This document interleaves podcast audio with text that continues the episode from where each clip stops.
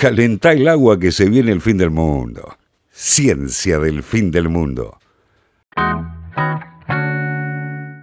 Bueno, vamos a hablar hoy de un caso muy interesante donde la genética se entromete con la monarquía, la política y las guerras, eh, que es el caso de Carlos II de España, ¿no? Digamos. El caso de Carlos II... ¿Qué año, qué año estamos? Carlos II nació en el año 1661 en Madrid y era hijo de Felipe IV, que era rey de España, digamos. Perdón, cuando Carlos nació no se llamaba Carlos II, ¿no? Digamos, se llamaba Carlos etcétera, etcétera, y esos nombres Ajá. larguísimos, pero el segundo obviamente fue Le su, cuando su nombre rey. cuando asume como rey. Cuando murió Felipe IV.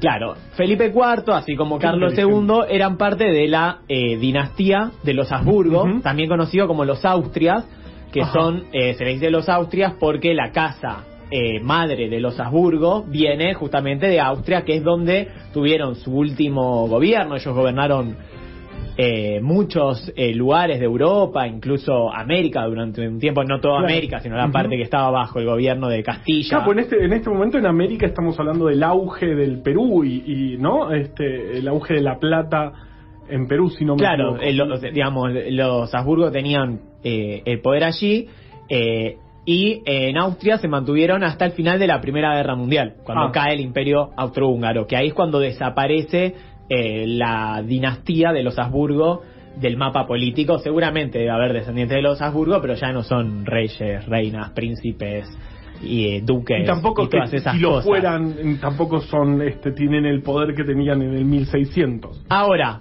¿por qué el caso de Carlos II es tan interesante? Bueno, la familia de los Habsburgo, que reinaba eh, en España, que empieza con Carlos I, quien era eh, el hijo de Felipe el Hermoso y nieto de los míticos Isabel y Fernando, que son como en la liturgia española como los padres fundadores, ¿no? Digamos, de, de España, la reconquista, la conquista de. América, como la llaman ellos, ¿no? Digamos, eh, desde su lado. Eh, y es una familia que tenía una práctica que para mantener, digamos, el poder, la vinculación, digamos, entre los reinos, porque aparte gobernaban muchos sectores de Europa, era muy común que se casen entre familiares bastante directos. Entonces, lo que hoy llamamos endogamia, ¿no? Digamos, eh, el primo de acá, que es duque de mm, acá, y el otro, que es príncipe de allá, y los casamos y no sé qué, y todas estas cosas que tenía la monarquía, de matrimonios arreglados. Claro, y termi- y todo. terminaba habiendo demasiada, en- bastante endogamia entre ellos. Escuchame una cosa, eh, yo encontré este dato porque yo Bien. estudié. Porque siempre estudia. Qué bueno. No, Qué Yo estoy estudiando, yo estoy cursando historia de España en este momento, así que de ahí saqué la idea, ¿no? Obviamente. Escuchame esto a ver, si, a ver si en la facultad te enseñan este dato. Desde Felipe I, ¿qué año Felipe I? ¿Sabemos? Bueno, Felipe, desde, sí, por ahí. desde Felipe I mil, mil seiscientos y poco, seguro. Sí, sí. hasta Carlos II hubo 11 matrimonios. ¿Saben cuántos fueron entre parientes? 9. Mm. 9 de 11 matrimonios fueron entre parientes. O sea, un árbol genealógico que es un desastre de entender. Claro. Porque claro. son tíos que se casan con sus sobrinas, primos segundos, primos que son primos dobles, o sea, del lado de la madre y del lado del padre son primos, se casan entre ellos, un desastre. ¿Y, y qué pasa? El, el problema es que, ¿qué pasa cuando hay endogamia? ¿Por qué? Porque eso trae problemas genéticos. Eh, eh, eso es lo que tengo que decir yo, ¿no? Bien, Está bien, bien. se hace las preguntas al mismo, nos ahorra trabajo. ¿eh? Qué fe- no lo puedo creer. Bueno, perdón. No, bueno, justamente porque estaba pensando, eh, el, el problema cuando hay endogamia justamente es que se va perdiendo eh, variabilidad. Por ejemplo, hay muchas muchas enfermedades, este, todos sabemos que la mitad de nuestra información genética viene de cada uno de nuestros progenitores. Y muchas enfermedades, o sea, nosotros tenemos dos copias para cada gen, tenemos dos copias, una que vino de, de- nuestra madre y nuestra padre o de, o de nuestro padre o de los progenitores eh, que que dieron lugar a nosotros. porque, no, porque no, es, eh, eh, esto es, es en serio. Yo este, en las clases estoy tratando de dejar de decir un, gen de la madre, del padre, por, o sea, un alelo de la madre, un alelo del padre, los gen- variantes se llaman alelos, eh, porque bueno, cada uno de los progenitores, en, fin, creo que así es, estamos siendo más inclusivos. Eh, entonces, ¿qué pasa, qué pasa cuando eh, lo- muchas veces los progenitores son parientes? Y acá el problema es que empiezan a aparecer muchas enfermedades porque hay muchas enfermedades que se dan solamente cuando esos dos genes eh, tanto el que vino del padre como el que vino de la madre o de cada uno de los progenitores, tienen alguna falla. Tal vez si el- la, la mutación o, este, o el problema está en uno solo de esos dos, de esas dos variantes, no se ve el problema. El problema muchas veces empieza, empieza a aparecer cuando en, ambos genes que tenemos eh, existe la mutación o existe la falla. Entonces, cuando se empiezan a dar este, matrimonios y cuando empieza, empieza a haber demasiada endogamia, empiezan a aparecer esas enfermedades que muchas veces no se ven cuando hay, cuando, cuando, la, cuando digamos, la- las cruzas, tipo, yo lo, lo, hago, lo pienso en animales, pero cuando, este, ¿cómo es cruzas en, en personas? No sé. Bueno, cuando, cuando se tienen hijos este, con, con parientes, muchas veces se va perdiendo esa, esa, ese especie de amortiguador que tiene el otro alelo. Es decir, si uno viene fallado, tal vez el que viene del otro progenitor no esté fallado. Y así es como vivimos, digamos. Pero si, si, tu, si tus padres o tus progenitores son parientes, entonces hay más probabilidad de que si uno tiene ese, esa variante fallada, el otro también. tenga la misma variante la fallada. Entonces así empiezan a aparecer las enfermedades genéticas tan comunes en estas dinastías de, de 11, que decía Juli, de 11 matrimonios desde Felipe I hasta Carlos II, los 11 matri- de los 11 matrimonios, 9 fueron entre parientes. Entonces ahí es como cada vez empiezan a aparecer más y más fallas genéticas. Claro, encima no solo eran parientes, sino que todos se llamaban igual. Felipe, Carlos, Margarita, más fácil María, también. todos. Bueno, ahora, ¿por qué esto que dice, que nos cuenta Carva, tiene una implicancia en la política? ¿Qué pasa? Como les comentaba, Felipe IV eh, era rey de España eh, y él tenía ya, digamos, algunas deficiencias eh, con eh, generadas por esta endogamia, algo que no se sabía en el momento, por algo los Habsburgos seguían casándose entre, entre ellos y ellas, digamos, y teniendo hijos, sin saber que esto les estaba trayendo algunos problemas, sobre todo con la fertilidad y con eh, problemas inmunológicos y con la fuerza de los huesos, de los músculos, digamos, enfermedades relacionadas a la debilidad. Y no tenemos que caer en lugares comunes como creer que genera retrasos mentales o cosas de ese estilo, sino que más bien enfermedades eh, relacionadas a la debilidad del cuerpo. Sí, porque Entonces- muchas de estas eh, enfermedades tienen una base genética. Entonces, al este, cruzarnos entre parientes, entre Entre paréntesis. Qué raro fue eso, ¿no? ¿De, ¿Qué me qué estará pasando? Es que vine en bicicleta y todavía no me recupero. Eh, eh, digamos, al, al ir perdiendo esa variabilidad que hablábamos antes, se empiezan a, empiezan a aparecer, se empiezan a este, manifestar estas, estas enfermedades genéticas. Entonces, ¿qué pasa? Para graficarlo, Felipe IV tuvo en su vida 13 hijos o hijas.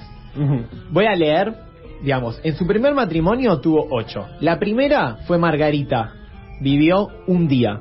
La segunda fue Margarita María, vivió un mes. La tercera fue María Eugenia, vivió dos años. La Bueno, cuarta fue Isabel María, vivió un mes. El quinto fue el primer hijo varón, Baltasar, pero no llegó a la mayoría de edad y murió a los 17 años, antes de que Felipe IV muera y pueda heredar Mm, el claro. trono. El sexto hijo fue Francisco, que vivió nueve meses. La séptima hija fue María Ana, que vivió 11 meses. Y la octava, sí, pudo vivir una vida más longeva, fue María Teresa, vivió 65 años. Pero recordemos que en España, digamos, no solamente que eh, el, el trono pasa al hijo mayor, sino que sí o sí tiene que pasar a un varón Mm, en este claro. momento de España. Y eso es algo que más tarde, cuando se cambie, iba a generar una guerra. En su segundo matrimonio, con Mariana de Austria, se llaman todas igual, eh, Menos mal que estaba el, el gentilicio, así. ¿Sabés cuál es? Mariana, ¿cuál? Uh, eh, eh, tuvo cinco hijos. La primera fue Margarita Teresa, que vivió 22 años, pero como decíamos, era mujer, con lo cual tampoco pudo No heredar el trono. trono. La segunda fue María Ambrosia, que vivió 13 días. El tercero fue Felipe Próspero, que vivió cuatro años. El quinto fue Fernando Tomás, perdón, el cuarto, que vivió un año, y el quinto de todos esos, o sea, el treceavo hijo de Felipe Dios. IV, fue Carlos, que vivió 38 años. Ahora, ¿qué pasa? Carlos, Carlos ya es nuestro Carlos II. Claro, y va a ser en el futuro Carlos II. Carlos, viniendo de otros, digamos, de estos tre- eh, dos hermanos, 12 hermanos que tenía, solamente dos llegaron a la mayoría de edad. Con lo cual, la mayoría de la gente daba por hecho que Carlos iba a morir muy joven, con Claro. lo cual no recibió educación, casi algunas, más que, digamos, la mínima, y nunca fue preparado para gobernar. Digamos. Claro, porque estábamos hablando de que él iba a heredar el trono del imperio más grande del mundo en ese momento. No es poca cosa, no es algo fácil de gobernar. Claro, contra todo pronóstico, digamos, Carlos, empie- Carlos empieza a sobrevivir. Eh, a sus tres años de edad, Felipe IV fallece. Y digamos, Carlos, que en ese momento ya era el heredero legítimo del trono, porque era el, el único varón mayor que quedaba en vida, eh, eh, toma la regencia su madre, que era Mariana de Austria. Ustedes saben, cuando el rey es menor de edad, la regencia la puede tomar o un consejo de regencia o, en este caso, la madre Su madre, ok. que podía ser regente, pero no podía ser reina, digamos, no es lo mismo. Entonces, cuando cumple la mayoría de edad, Automáticamente a los pasa a 15 ser- años, eh, en 1600, eh, 1675, pasa a ser rey. ¿Qué pasa? Carlos II, que se lo llamaba el hechizado, como una forma, digamos, de, de hablar sobre justamente todas estas enfermedades que tenía, que justamente tienen que ver con la debilidad física y con la más importante para esta historia, que es la infertilidad. Mm. Para entender un poco so- qué estamos hablando cuando hablamos de la debilidad física de, de Carlos II, vamos a leer un pequeño texto de una anuncia papal. O sea, esto está escrito, digamos, por el Papa. Dice, Papa Pío, ¿no era? Eh, no sé. Mm. no me acuerdo. Dice, no puede enderezar su cuerpo sino cuando camina, a menos de arrimarse a una pared, una mesa u otra cosa. Su cuerpo es tan débil como su mente. De vez en cuando da señales de inteligencia, de memoria y de cierta vivacidad, pero no ahora. Por lo común, tiene un aspecto lento e indiferente, torpe e indolente, pareciendo estupefacto. Se puede hacer con él lo que se desee, pues carece de voluntad propia. Dios, eso decía un papa sobre el rey. Dios, es Ahora. terrible esto. Más allá de que es muy fuerte, digamos, esto, y hay muchos eh, textos y crónicas que relatan cosas así del rey, todo indica que el rey realmente no tenía eh, much- mayores problemas, digamos, con, con sus capacidades mentales, sino que sí tenía mucha debilidad física y por eso murió, más allá de morir más grande que el resto de sus Sí, hermanos y joven hermanas, murió 38 bastante joven, a los 38 años. Jovencísimo, diría, prácticamente un chico era. Entonces empieza un debate sobre qué va a pasar con la continuidad de la corona cuando Carlos II muera. Claro, porque él no pudo tener hijos. Claro, no podía directamente, porque él directamente era infértil, a diferencia de su padre que podía tener hijos, pero que la mayoría fallecían muy jóvenes, él directamente jamás pudo tener hijos. Entonces tenía que tomar una definición sobre quién podía continuar. Esta cosa que decíamos de tantos cruces familiares, de este con este del otro, hacía un poco confuso también saber quién era el legítimo heredero del trono, con lo cual había distintas formas de interpretarlo, ¿no? Digamos, se podía ser este, podía ser el otro, porque no es que había uno que era el hermano mayor o el hijo, etcétera.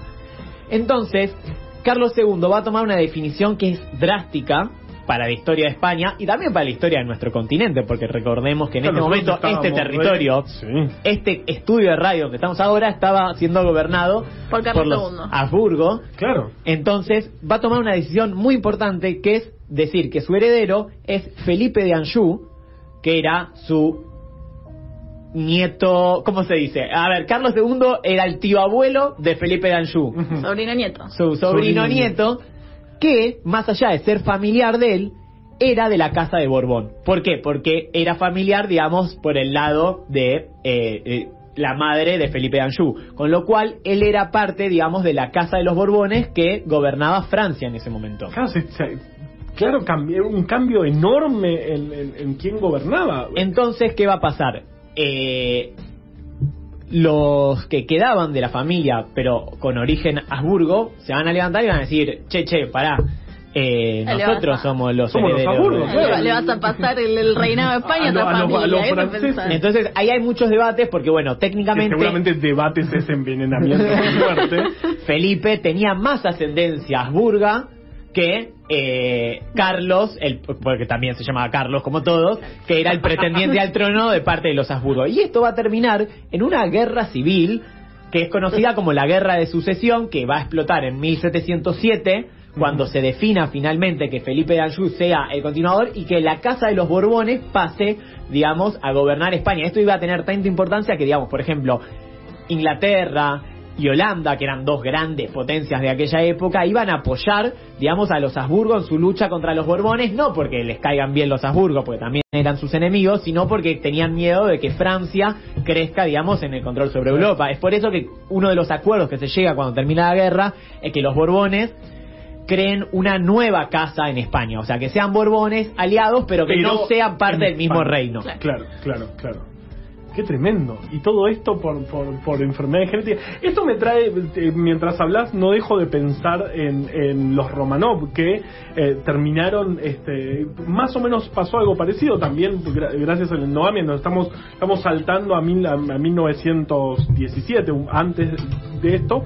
Eh, digamos, antes de la Revolución Rusa, los últimos reyes justamente tenían este problema. El, último rey, que fue el zar Nicolás, el, zar de Rusia, el imperio más grande de ese momento, grande como una luna de tamaño, era lo que gobernaba eh, Nicolás II, también tenía, había un problema de hemofilia. La hemofilia también es una enfermedad genética eh, que se da sobre todo en varones eh, y no podía llegar a tener un hijo. Tuvo cuatro hijas mujeres y recién tuvo su, su el quinto hijo, eh, varón, que iba a ser el heredero del trono, era hemofílico en una época donde no había tratamiento para la hemofilia eh, y por eso, bueno, fue, un tema tremendo. Eh, de todos modos, no llegó a heredar el trono, sabemos muy bien por qué. hubo una revolución, pero bueno, justamente también uno de los grandes problemas de, de los zares, y digamos, que también tenían que ver con, eran todos primos de primos, también pasaba esto, pero las enfermedades genéticas, habiendo tanta endogamia, era, eran moneda corriente y muchas veces traía problemas de fertilidad y problemas de enfermedades. Y encima, cuando venía la hemofilia, cuando el problema era la hemofilia, era particularmente en los varones que eran iban a ser los herederos del trono. Entonces esto, esto trajo un montón de problemas y bueno, obviamente sabemos cómo terminaron los romanos, hubo una revolución, terminaron matando a todos y enterrándolos eh, en algún lugar de, de, Rusia, eh, que bueno, después vuelve la genética a, tener impacto cuando eh, el, el problema era identificar esos restos, eso es genética de otro lado. Eh, en el año 1991, cuando cae la Unión Soviética, hubo una especie de furor por encontrar esos, eh, los restos de los zares y bueno, y ahí fue la parte de identificación genética, que hablamos algo el sábado pasado con Franco Márcico, eh, este amigo del programa. El Power Ranger blanco del programa. Power Ranger blanco del programa. pero también hubo algo de genética y reyes en ese momento, ya muchos años después, pero siempre con esto, digamos siempre la, endogamia les trajo un dato, un curiosidato, como le gusta decir a Juli. Si quieren ver cuántos eran todos primos, digamos, eh, agarren una foto en la Primera Guerra Mundial de, digamos, eh, Nicolás II, eh, zar de Rusia, Enrique, rey de Inglaterra, y Guillermo, rey de Alemania. Estamos hablando de dos países de un bando de la Triple Entente y otro parte de la Triple Alianza. Fíjense, las fotos son exactamente, iguales.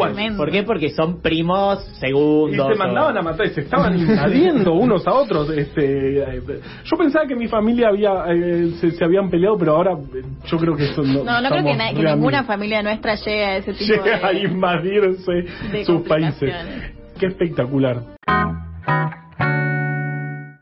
Mientras el mundo siga, pone FM La Patriada, ciencia del fin del mundo.